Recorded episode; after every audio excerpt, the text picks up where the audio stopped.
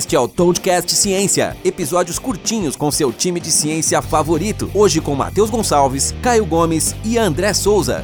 Oi, pessoal, eu sou o Toad. Eu sou o Caio Gomes. E eu sou o André Souza. E você tá ouvindo mais um Toadcast Ciência.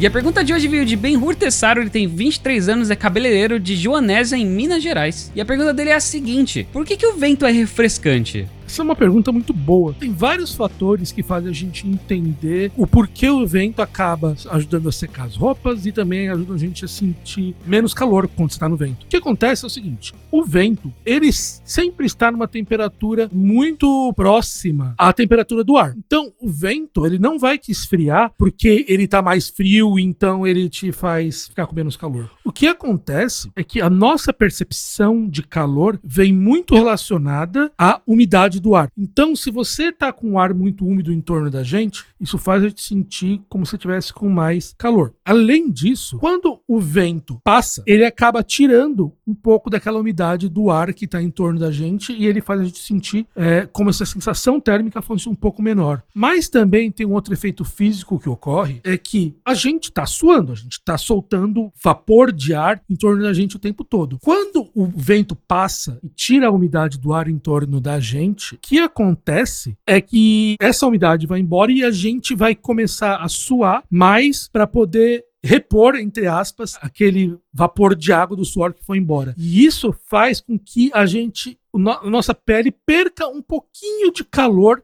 por causa da, da, da, da, evaporação do suor. Então, essa um pouquinho da perda de calor faz a temperatura, a gente ter uma baixa, uma leve baixa da temperatura e a gente sente um pouco com menos calor. Então, é um efeito psicológico, parte com, do como a gente sente o calor, mas também o vento, ele não faz, o vento não está mais frio, mas ele acaba ajudando o nosso corpo a se resfriar melhor, tirando a umidade do ar que está em torno dele. Muito bom. E, e para complementar essa parte do, do efeito psicológico que ele falou, tem um, um experimento legal que se quiserem fazer em casa, é, só para perceber, por exemplo, como que o vento, quando ele bate no seu corpo, é, a depender de da, da, temperatura do seu corpo no momento que o vento bate, como que o seu corpo vai perceber aquilo como refrescante ou não. É, o experimento é simples. Você pega dois recipientes com água que caiba, a sua mão, obviamente. E você basicamente molha, é, coloca num recipiente água gelada e no outro recipiente, recipiente água quente, mas não fervendo, porque você vai enfiar sua mão lá.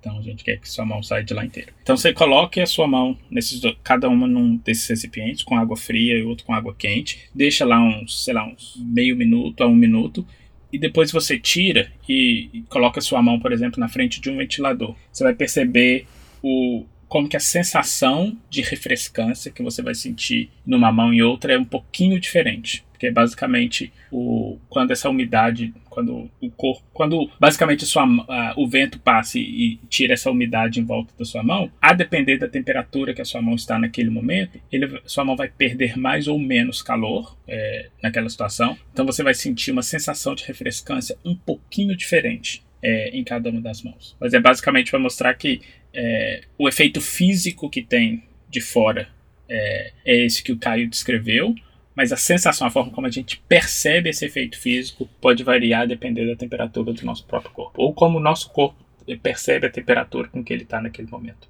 É, e no fundo é tudo uma questão de dissipar energia, né, cara? Sensacional, sensacional. Então, Berrur Tessauro, espero que você tenha gostado da resposta também. Foi uma, pergunta muito legal, obrigado por ter enviado pra gente. Ah, e a gente ainda não tem o nome do episódio da próxima semana, que é pra gente colocar aqui nesse episódio, porque a gente tá gravando várias coisas, a gente tá planejando várias novidades aqui para vocês. É, e assim que as novidades ah, forem ao ar, vocês vão entender por que, que a gente não tem o nome desse episódio. Mas fique ligado que na próxima semana tem episódio sim, espero que vocês gostem.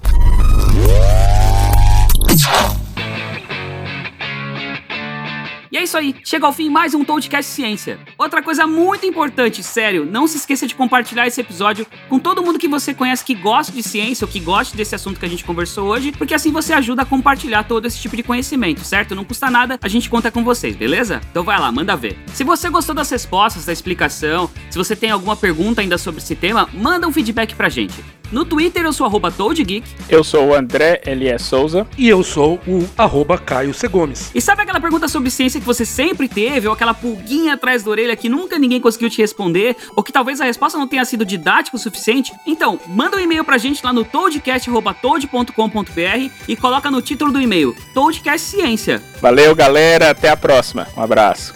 E falou! A gente se fala no próximo episódio. Abraço!